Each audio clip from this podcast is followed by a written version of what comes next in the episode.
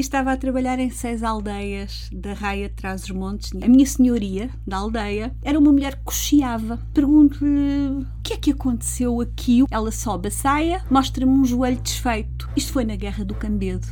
O futuro é também o que as pessoas fazem com ele. O futuro também depende muito da ação, da ação das pessoas. Attitude is based solely on the fact that they fully support the anti-apartheid struggle. Avante, pois, compatriotas e camaradas.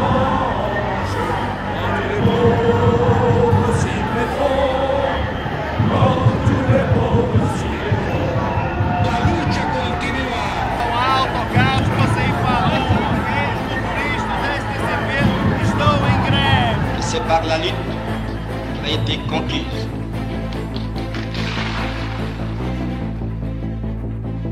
Olá, bem-vindos ao Revoltas Lógicas, podcast de pensamento do Abril Abril. Hoje estamos com Paula Godinho, que é antropóloga, investigadora no Instituto de História Contemporânea e professora na Faculdade de Ciências Sociais e Humanas da Universidade Nova de Lisboa, e que, entre outras obras, publicou Memórias da Resistência Rural no Sul, do Coço, em 2001, O Leito e as Margens, Estratégias Familiares de Renovação e Situações Liminares no Alto Trás-os-Montes, Reiano, 2006, e O Ouvir o Galo Cantar Duas Vezes, mas em galego, em 2011.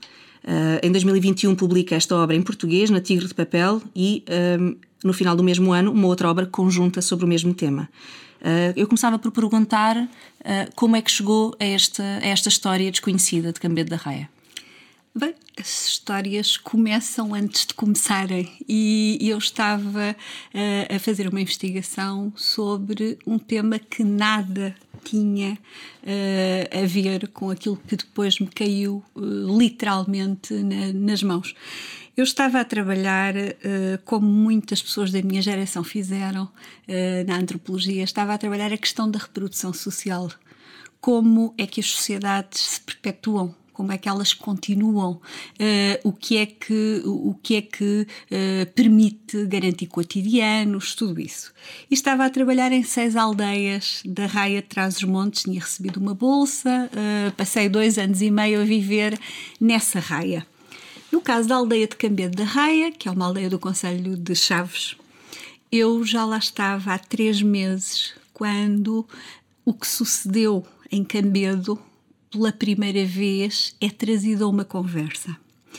Estou a falar na altura com uma mulher que me está a ensinar como é que se curam doenças infantis uh, em locais onde era tão difícil aceder a médicos num tempo longo. Aqui o 25 de Abril vai fazer uma diferença tremenda, uh, porque uh, as situações tinham a ver com partos, com as doenças infantis, levavam muitas crianças a morrerem precocemente, levavam a que muitas mulheres olhassem para o parto como uma coisa tremenda. E eu estava a entrevistar uma mulher que me ensinava curas para o sarampo, para a varicela, para a papeira, eh, como é que se diminuía a febre nas crianças e ehm, perante uma senhora chamada Manuela Garcia Álvares, uh, perante uma senhora que tinha aparentemente receitas para tudo, para curar tudo e mais alguma coisa. E faço uma, uh, um, enfim, digo algo absolutamente inócuo, que é, ai senhora Manuela, a senhora sabe tanto, parece uma médica. E quando digo isto à senhora que está à minha frente, uma camponesa uh, de uma aldeia galega próxima, a Chás, que tinha casado com um homem de Cambedo, uh, ele próprio filho de galegos, Uh, quando lhe digo isto, a senhora Manuela não se pode dizer que se lavem lágrimas, porque o que acontece é que as lágrimas quase que lhe saltam para a frente. E entra num pranto enorme e diz: uh, Sei muito, mas não pude curar o meu menino, que me levaram morto os pides lá no Porto. Como digo, eu estava há três meses na aldeia e não sabia de que é que esta senhora me estava a falar. Pergunto, tento consolá-la, claro, é a primeira coisa, e depois pergunto-lhe uh, quando é que isso ocorreu. E ela diz-me, uh, ela diz-me algo que não aprendemos na escola. Diz-me, isto foi na Guerra do Cambedo e nós não estudamos a Guerra do Cambedo. Não lhe fiz mais perguntas, consolei-a como pude e fui para a casa onde tinha alugado um quarto. Eu estava a viver na aldeia, como, como já disse. Uh, ora bem, a senhora, a minha senhoria da aldeia, era uma mulher que cocheava.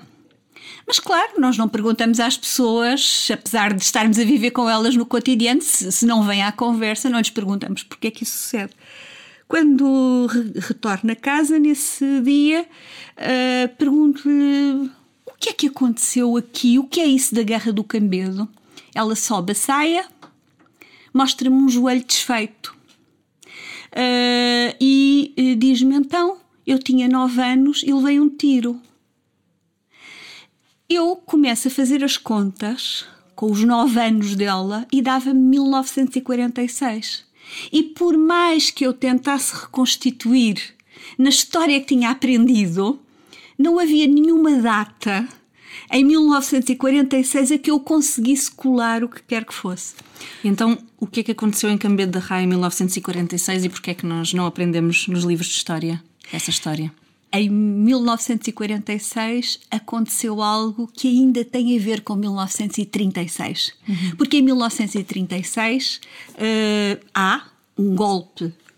Uh, um golpe franquista contra um governo legítimo, o governo uh, espanhol, e na Galiza, tecnicamente, não há guerra civil porque poucos dias depois do golpe, do alçamento, em 18 de julho, um, em 1936, pouco dias depois do golpe, os, os, os uh, militares galegos põem-se ao lado de Franco. O que vai suceder na Galiza é exclusivamente perseguições Uh, relativamente aos republicanos, relativamente aos sindicalistas, relativamente aos militantes dos partidos de esquerda, aos anarquistas, uh, aos autarcas uh, eleitos. Então, essa violência que se desata leva muitos a procurarem a fronteira e a passarem. E se alguns uh, de imediato uh, tentam arranjar circuitos e é estabelecido, são estabelecidos a, a, uh, são estabelecidas redes que levam as pessoas, por exemplo, até ao Porto, onde o cônsul inglês ajudou também a encaminhar essas pessoas para a América do Sul. Mas outras pessoas vão ficar na fronteira. Outras ficam à espera do que suceda, à espera de que, de que a guerra uh, uh, leve à derrota uh, dos franquistas. Mas, como bem sabemos, isso, isso não sucede. ora bem, entre esses que ficam por ali, vão constituir-se também movimentos de guerrilha. Esses movimentos de guerrilha, chamados maquis, Uh, esses uh, maquis uh, vão, a partir de 1943, estar federados a uma federação de guerrilhas de, de Leão e, e Galiza e alguns desses grupos de guerrilha atuam na fronteira. Porquê? As relações de fronteira dão uma permeabilidade apesar de haver uma ditadura de um lado e uma ditadura de um outro, dá uma permeabilidade tremenda, porque as ditaduras são uma coisa, as relações entre os povos na fronteira são outra. Então, o Cambedo, como muitas das aldeias da nossa raia, o Cambedo serviu ao acolhimento uh, de gente, neste caso de guerrilheiros em 1946, depois de um uh, conjunto uh, de acontecimentos, vários deles forjados uh, pelas chamadas contra-guerrilhas do Estado espanhol, depois desse conjunto de acontecimentos, a aldeia de Cambedo, onde estavam três, três homens, três guerrilheiros, a aldeia é cercada do lado português, é cercada pelo Exército, pela PIDE, pela GNR. Do lado galego, é cercada pela Guardia Civil e a aldeia é bombardeada. Uma aldeia de camponeses é bombardeada. Até hoje é quase espantoso como é que, eh, ao nível eh, do próprio Estado português, não tem havido maneira de ressarcir o mal que foi causado àqueles vizinhos. E note-se note uma coisa: aqueles vizinhos estavam a dar-nos um exemplo que é um exemplo ainda para os dias de hoje, porque eles tinham sabido abrir os braços e acolher quem estava a fugir do horror fascista espanhol.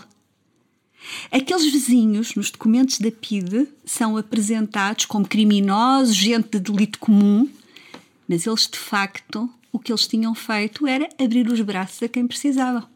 E de facto é, é, esta também a minha pergunta é que primeiro é por um lado é desconhecido, por outro lado aquilo que fica ainda é muito dessa narrativa da PIDE de ser uh, ter sido uma, um ajuste de, de, crime comum, não é? Portanto, houve ali um, uma, uma força de ordem que vai restabelecer a ordem do, do ponto de vista de, da criminalidade da fronteira, não é? E, portanto, nós hoje não conhecemos, mas daquilo que podemos às vezes conhecer de uma, numa, numa análise mais superficial será essa história que ainda nos vem dessa narrativa. E como é que nós hoje, uh, o que é que temos feito do ponto de vista da, de, de, de estabelecer esta memória, de recuperar esta memória do ponto de vista do Estado? Uh, do ponto de vista do Estado, uh, nada. Uhum. Do ponto de vista das associações pela memória, a que uh, se juntam os vizinhos de Cambia, as associações de vizinhos daquela zona, grupos de professores uh, galegos, esses sim têm-se movimentado. E porquê? Porque a narrativa que prevaleceu que prevaleceu durante toda a, a, a, nossa ditadura e que prevaleceu também do, do outro lado, para os franquistas, uh, continuou bem além do final da ditadura. Quando eu, este trabalho de campo eu filo em 1987, 88. E nessa altura era difícil falar com elites uh, locais, em Chaves, por exemplo, e, e, e, então do lado galego ainda pior, era difícil falar deste caso. Uh, houve quem, numa situação em que em 2004, na Galiza, uh, são homenageados os vizinhos de Cambedo, os vizinhos de Cambedo em Ourense dão nome a uma, a uma rua, Rua Vizinhos de Cambedo. Uh, quando essa homenagem é feita, ainda houve quem se aproximasse de mim e me dissesse que eu tinha transformado bandidos em heróis como se o trabalho que fiz enquanto antropóloga, que foi sendo conhecido, eh, como se esse trabalho eh, não, não estivesse assente, obviamente, em fontes, enquanto que a construção que tinha sido feita era uma construção ideológica. Uhum. Era uma construção conveniente às ditaduras que dizia que aqueles vizinhos tinham acoitado criminosos. E isto porque também há este aspecto de, de, na fronteira haver uma série de atividades de contrabando que têm a ver com, essa, com esse fenómeno que se desenvolve na fronteira por causa dessas relações e que, de certa forma, nos, eh, o que nos chega hoje eh, mistura um bocadinho isso, o que é que é resistência, o que é que é atividade clandestina organizada política e o que é que são atividades de contrabando naquela região. Exatamente, as relações de de fronteira. As fronteiras são sítios de grande ambiguidade e essa ambiguidade serve para ganhar a vida. Uh, em locais em que a agricultura pode ser uh, de terras muito pobres, uh, e o contrabando serviu longamente para ganhar a vida. O contrabando tinha quer quem eh, era eh, quem, quem tinha dinheiro para investir nele, mas havia os assalariados do contrabando. Uhum. E em, embora na turistificação mais recente do contrabando aquilo seja apresentado como um jogo entre a guarda fiscal, os carabineiros e os, os, eh, os contrabandistas, ali jogava-se a vida.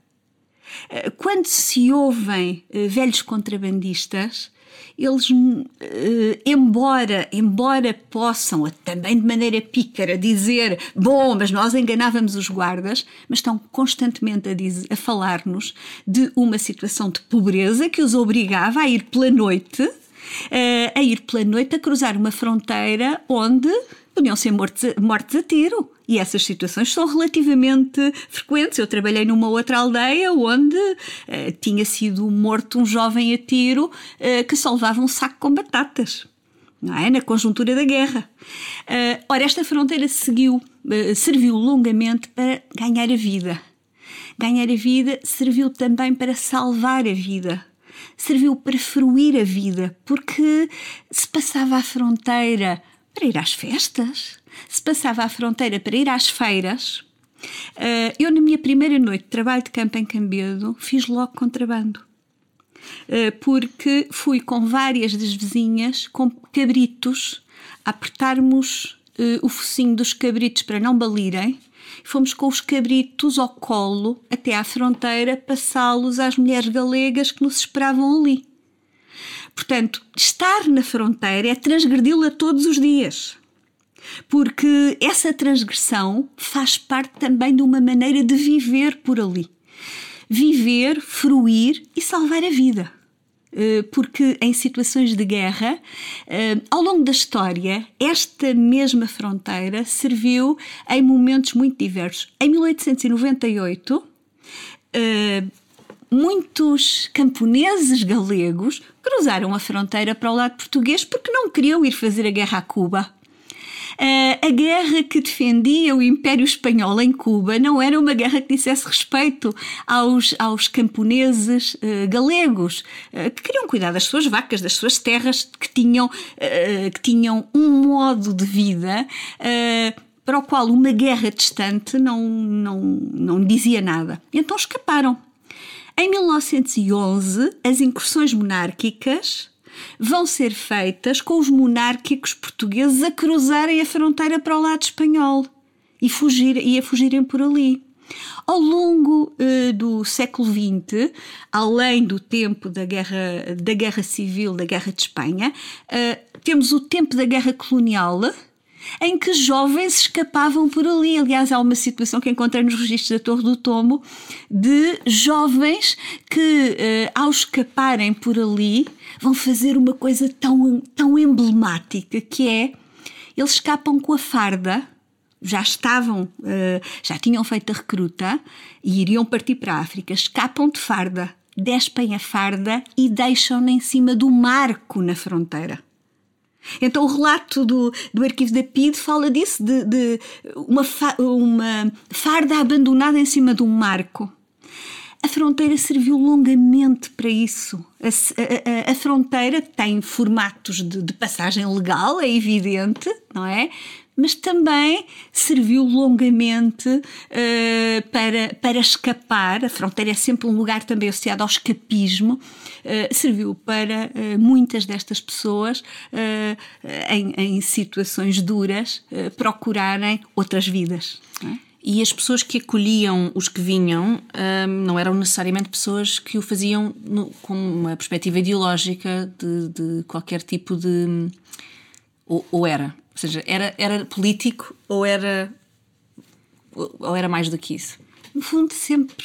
Uh, no fundo, sempre as coisas uh, vão parar à questão do político nestas uh, prisões, porque praticamente um terço dos vizinhos da aldeia são presos em 1946, além de haver ali, quando a aldeia é bombardeada, há, uh, um, há um homem, uh, um guerrilheiro galego que é morto, outro que suicida e o terceiro é preso, vai passar 17 anos no Tarrafal não, ele não passa esse tempo todo no Tarrafal porque o Tarrafal fecha entretanto e ele depois vem para a penitenciária, para Lisboa, uh, cumprir o resto da pena. Uh, mas, portanto, estes, um, estes guerrilheiros são ali acolhidos.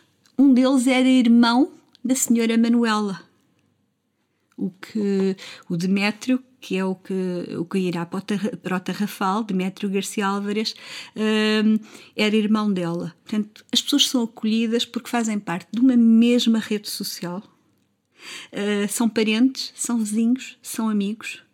E também, no caso do marido da, da senhora Manuela, uh, ele dizia sempre que se considerava um socialista de toda a vida. Uh, portanto, as pessoas não eram uh, uh, uns camponeses sem qualquer perspectiva do ponto de vista político. Havia de tudo. Uhum. Não é?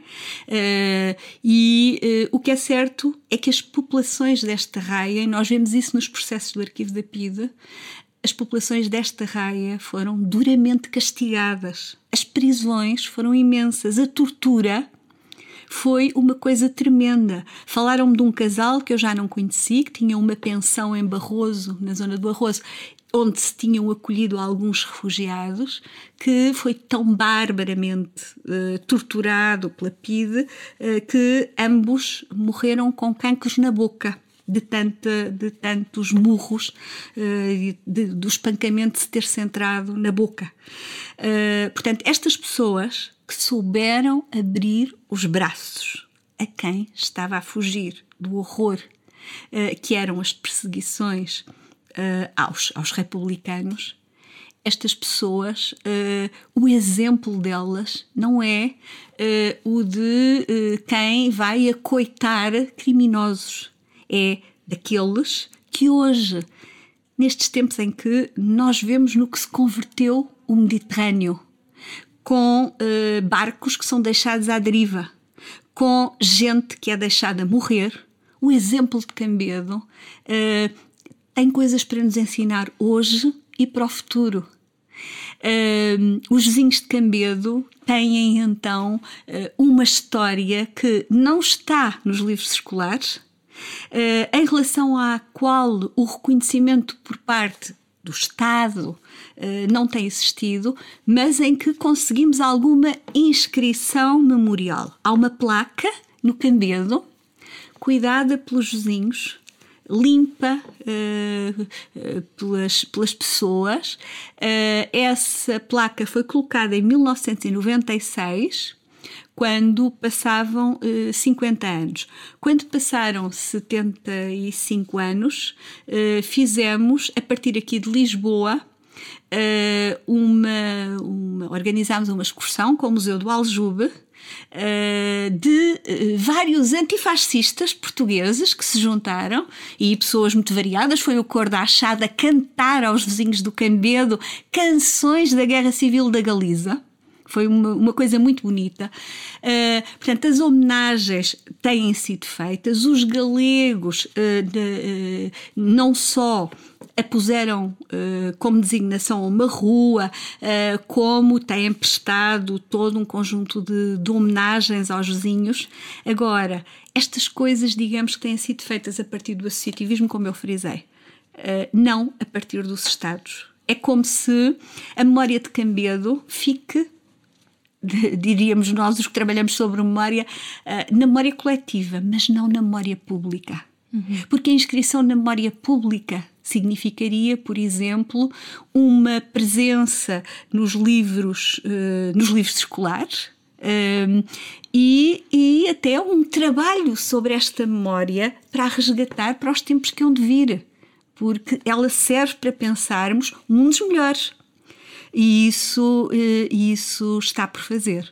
Eh, nos, nestes livros, e sobretudo no primeiro, que se chama Ouvir o Galo Cantar Duas Vezes, porque é uma frase que um vizinho uh, da raia diz, porque há aldeias ali a 200 metros umas das outras e ouvem cantar o galo de um lado e do outro.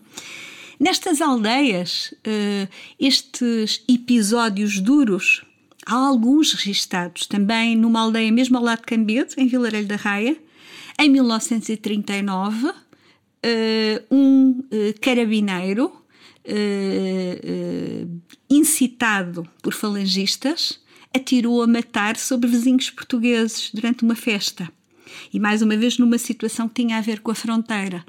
É curioso que aqui parece que os Estados chegam para provocar e acionar violência Uh, sem se responsabilizarem depois uh, pelos resultados dessa, dessa, dessa mesma violência.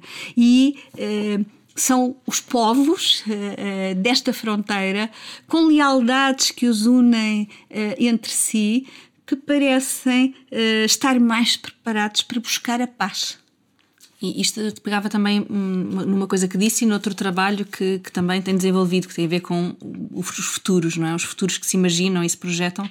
E de facto, aqui o que se, o que se consegue ver, se calhar, é este, este outra forma de viver entre povos uh, e, e, é assim que tem sido, tem sido ao longo de muito tempo e muitas vezes os Estados fazem porque assim não seja, não é? E portanto acho que também essa violência é, é benéfica a, a, que as nações uh, se, se, se, separem, não é? E, e, se estabeleça o outro, porque dá, dá muito jeito em algumas situações de manutenção do poder, mas por outro lado isto continua a existir e pode nos fazer pensar noutra forma de viver no futuro. Isto também se relaciona um pouco com o trabalho que vem desenvolvendo? Sim, uma parte da reflexão sobre o futuro foi feita também aqui na raia, mas eu só gostaria de voltar atrás para, para dizer uma outra coisa. Uhum. Uh, tal como referiu, uh, o ano passado, ou não, em 2021, foi editado o meu livro, que tinha ganho um prémio na Galiza, o prémio Tabuada Chivite, que estava eh, publicado na Galiza há 10 anos e não tinha tido uh, publicação em Portugal, mas foi publicado também um livro coletivo, uh, um livro coletivo de autores Uns vêm da academia, outros vêm do associativismo. Há gente uh, que, uns que são da arqueologia, outros que são da história, outros que são da antropologia. Uh, há uh, então gente muito variada, também um, dois, dois cineastas, o, o, António, o António Loja Neves e o José Alves Pereira, que fizeram no Cambedo uma, um documentário sublime chamado Silêncio porque os vizinhos de Cambedo foram longamente condenados ao silêncio. Eles não podiam falar do que ali tinha ocorrido. Há um homem de Cambedo que diz no filme do, do António Loja Neves, que já morreu, e eh, do José Alves Pereira, há um vizinho que conta uma história eh, de uma namorada que teve, que quando se zangaram, quando o casal se zangou e se separou, a namorada, uma das coisas que teve para lhe dizer eh, foi: Eu devia ter desconfiado, tu és do Cambedo, aquela terra que acoita criminosos. Outro vizinho diz que lutou muito para não ter no bilhete de identidade, antes do cartão de cidadão, escrito que era de Cambedo. Pediu para lhe porem só Vilarelho, porque era um estigma ser de Cambedo. As ditaduras conseguiram uh, conseguiram esse, uh, isso, conseguiram que, que aquela memória uh, fosse a, a de uma povoação de criminosos e, e que acoitava criminosos. ora bem, pensar o futuro a partir da fronteira, as fronteiras, o mundo olha-se de uma de uma maneira mais complexa, mas também mais estimulante a partir de fronteiras porque as fronteiras uh, colocam isso que estava a dizer, a questão da, da alteridade, porque constantemente nos estão a criar a ideia de que uh, essas fronteiras, que a partir do século XIX são fronteiras nacionais, são fronteiras uh, que, que, vão passar de zonais a lineares, o século XIX vai fazer isso, não é? Essas, um, essas fronteiras podem também ser uh, sítios de, de proximidade. Esta, precisamente, num tempo histórico longo, ajuda-nos a, a, a, perceber relações harmoniosas entre os povos. E para o meu livro O Futuro é para Sempre, eu fui mais uma vez retornar a esta fronteira, a uma outra zona, ao Coto Misto, para, nesse coto misto, uh, repensar um pouco uh, o, que, o que é isso, o que é que, como é que a fronteira nos ajuda a pensar outros, outros modos para os mundos. O coto misto era um conjunto de três aldeias, Uh, que os primeiros documentos que temos na Torre do Tombo são do século XIV, em que já era dito que eram três aldeias uh, mistas. Eram aldeias onde o Estado português e o Estado espanhol não entravam. Também nessa altura a construção dos Estados era escassa. No século XIV não, não, não teríamos Estados com grande força. Mas estas aldeias não pagavam impostos aos Estados, não pagavam uh, também nada às casas feudais de Monterrey ou de Bragança Uh, e também no que tocava às dioceses, também tinham fenómenos que os faziam escapar, nomeadamente ao voto de Santiago, uh, que, que era tremendo para os camponeses galegos, a Catedral de Santiago precisava uh, que aos camponeses de toda a Galiza uh, fosse retirada uma boa parte da sua produção, nomeadamente cereais. ora bem, estes vizinhos conseguiram viver longamente, tendo em ligação a Montalegre, do lado português, aquilo que fica designado como o caminho privilegiado. Eles tinham então uma vereda pela qual podiam passar até ao Estado português para venderem o que produziam.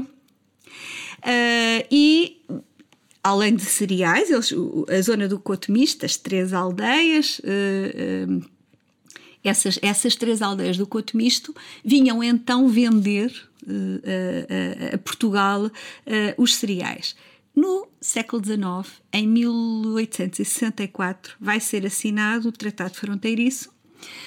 Uh, esse tratado é preparado por uma equipa que a partir de 1855 reúne e é muito engraçado olhar para os documentos que estão no arquivo eh, no arquivo histórico diplomático é muito engraçado porque os, os documentos dão-nos a visão de Lisboa e de Madrid acerca do que se devia fazer com a fronteira toda. Ora, para aquela zona, logo na primeira ata, é decidido que o coto misto, independentemente de vir a pertencer a Portugal ou a Espanha, não pode é continuar a ser independente. Portanto, isso fica decidido na primeira ata. E é muito curioso ver quem é que fazia parte da comissão da parte de ambos os países? Do lado português eram mais militares, do lado espanhol eram homens de corte. Através dos documentos, quase que os podemos eh, imaginar. No caso do, de, do representante de Madrid, que era um, um homem que tinha escrito, escrito um manual de etiqueta para meninas e, portanto, imaginamo-lo uh, a não ser capaz de, de, de, de, se dirigir à raia propriamente. Ele fica sempre uh, nos, uh, nas sedes de conselho, ele nunca se desloca. Os militares, e nós imaginamos com as suas botas, esses sim vão à fronteira. Os representantes de corte não vão. E são esses que vão decidir, porque sempre que há algum litígio no que toca à fronteira, os documentos dizem vamos resolver isto no remanso dos gabinetes. Portanto, ali resolviam-se a vida das pessoas, resolvia-se a vida das pessoas, mas era em Madrid e em Lisboa, a pois tudo era tratado. Distância. Então, pensar o futuro é, a partir do coto misto, pensar na sociedade que o coto misto foi longamente uma sociedade comunitária, eh, uma, uma sociedade comunitária que não significa que não haja grupos sociais. Há uh, proprietários, lavradores e jornaleiros. Só que as diferenças de riqueza são mínimas, não é? Uh, há formatos de, de, agricultura comunitária, de criação de gado comunitário e eles cultivavam também o tabaco e vendiam o tabaco uh, sem uh, estar sujeito às taxas que então eram impostas. Portanto, esta situação para os dois Estados tinha que desaparecer. Para os vizinhos representou uma perda muito grande. E como é que é, se calhar agora íamos tentando terminar, mas indo um bocadinho mais a uma pergunta de, do ponto de vista de, do método e do, e do seu percurso como é que é trabalhar na fronteira entre, entre a história e a antropologia, esta raia uh, em que os temas podem ser tão distantes, não é? Quer em contextos históricos, quer culturais, como o tema das mulheres do Coço ou do, das mulheres no movimento sem terra, não é? Um bocadinho mais longe. Como é que é uh, fazer este, este trabalho nesta fronteira? O trabalho uh, da fronteira é curioso porque, mesmo no que toca a temas que, que têm uh, cargas pesadas, porque atenção, nesta fronteira continua a fazer-se contrabando. Os grandes tráficos do mundo passam por ali. Os grandes tráficos, não, não tenhamos ilusões. Uh, e, portanto, não romantizemos também a questão do contrabando, o contrabando de batatas e de ovos, o, o, o contrabando que permitiu sobreviver uh, durante a guerra e no duríssimo pós-guerra, uh, esse contrabando existiu, mas hoje os grandes tráficos deste mundo também uh, passam por ali. Trabalhar na fronteira requer de quem faz antropologia, obviamente ganhar confiança das pessoas e essa confiança também se ganha com a percepção de que as coisas que são contadas, nem sempre o gravador fica ligado. Porque esse tipo de, de, de situações são as próprias pessoas que nos dizem. Uh, eu agora não quero que, que isto fique. E nós, uh, obviamente, desligamos o, o, o gravador. Uh, também, vamos lá ver, eu comecei a fazer trabalho nesta fronteira em 1986. E quando retorno, eu retorno até à atualidade. Quando retorno, eh, digamos que de uma maneira continuada, eh, existe a ideia de que o que me é contado eh, pode ser contado com confiança. E é curiosa uma coisa: tendo eu trabalhado sobre contrabando, mas trabalhado sobre muito mais coisas. Eu ia com as pessoas para o campo, lavrei, eh, fui com, os, fui com as cabras, eh, fui com as vacas, eh, fiz as matanças do porco, fiz as, os presuntos, de tudo isso fiz, porque enquanto antropóloga acompanho as pessoas. Também fui às festas, obviamente, uh, fui, fui aos funerais, toda a vida local eu uh, uh, acompanhei. ora bem, o que se, se as pessoas se abriram para falar de coisas que são ilegais, como o contrabando, aconteceu algo que muito me surpreendeu quando comecei a trabalhar com as costureiras que na fronteira cosem para as grandes firmas do pronto a vestir. Essas costureiras, na fase em que eu fiz esse trabalho, já a partir de 2012, eh, essas costureiras, uma delas tinha-me contado episódios do contrabando, sem problemas. Quando eu começo a trabalhar sobre a costura, eh, ela diz-me: hum, Eu sobre isso não te quero falar porque posso voltar a precisar. Os formatos do trabalho. Uh, nesta fase, desde a década de 90, uh, eh, desse trabalho distribuído em casa às mulheres, ou feito em manufaturas por ali, tem uh, uma pressão muito grande e as pessoas receiam ficar excluídas dos, dos circuitos de distribuição desse mesmo trabalho. É um trabalho em que as mulheres hesitam relativamente à sindicalização. Das mulheres que entrevistei ali, uma, uma só sindicalizou-se. Um, elas recebem o trabalho em casa, cosem em casa, não, não sabem quem é o patrão, porque os patrões passaram a ser entidades distantes, têm um distribuidor, é? e depois as grandes rivalidades são até entre elas aquilo a que autoras como a Susana Narodsky, uma, uma colega espanhola que tem trabalhado sobre isto, chama as lutas imediatas, uh, em que não se cria consciência de classe. Isso não aparece. E, portanto, trabalhar sobre isto ali na fronteira foi talvez o teu maior dos desafios. Do ponto de vista teórico, a fronteira em si é um desafio para a antropologia, porque a antropologia é uma disciplina que desde, desde os seus primórdios, desde o século XIX, a antropologia é uma ciência que estabeleceu fronteiras. Mais, a antropologia corroborou os estudos, o, a construção dos Estados Nacionais com o folclore, não é? Ora, de súbito, eh, o desafio para nós era o que é que acontece quando o povo Nuer está em contacto com o outro povo ao lado, essa fronteira, o que é que ali ocorre? E isso estava subteorizado. E esse desafio de uh, uh, trabalhar o que ocorre na fronteira do ponto de vista dos métodos é algo que requer dos antropólogos algo muito inovador. Não, não dá para termos unidades de estudo, não é uma aldeia, não é essa aldeia mais a aldeia que fica do outro lado, a aldeia espelho, não serve só isso. Não servem os tráficos da fronteira, aquilo que cruza a fronteira só as aldeias são, eh, as aldeias não, as fronteiras são unidades de análise abertas. O Mediterrâneo, o Mediterrâneo é uma unidade de análise hoje aberta, que vai até onde? Que vai se calhar até lá à ponta sul de África, que vai até ao extremo do Oriente, não é? E depois em termos geográficos, mas em termos cronológicos também, não é? Ora bem, A antropologia, uh, durante muito tempo, teve dificuldade em lidar com a história. A antropologia nos seus primórdios, uh, mais do estrutura ao funcionalismo, teve dificuldade em lidar com a história.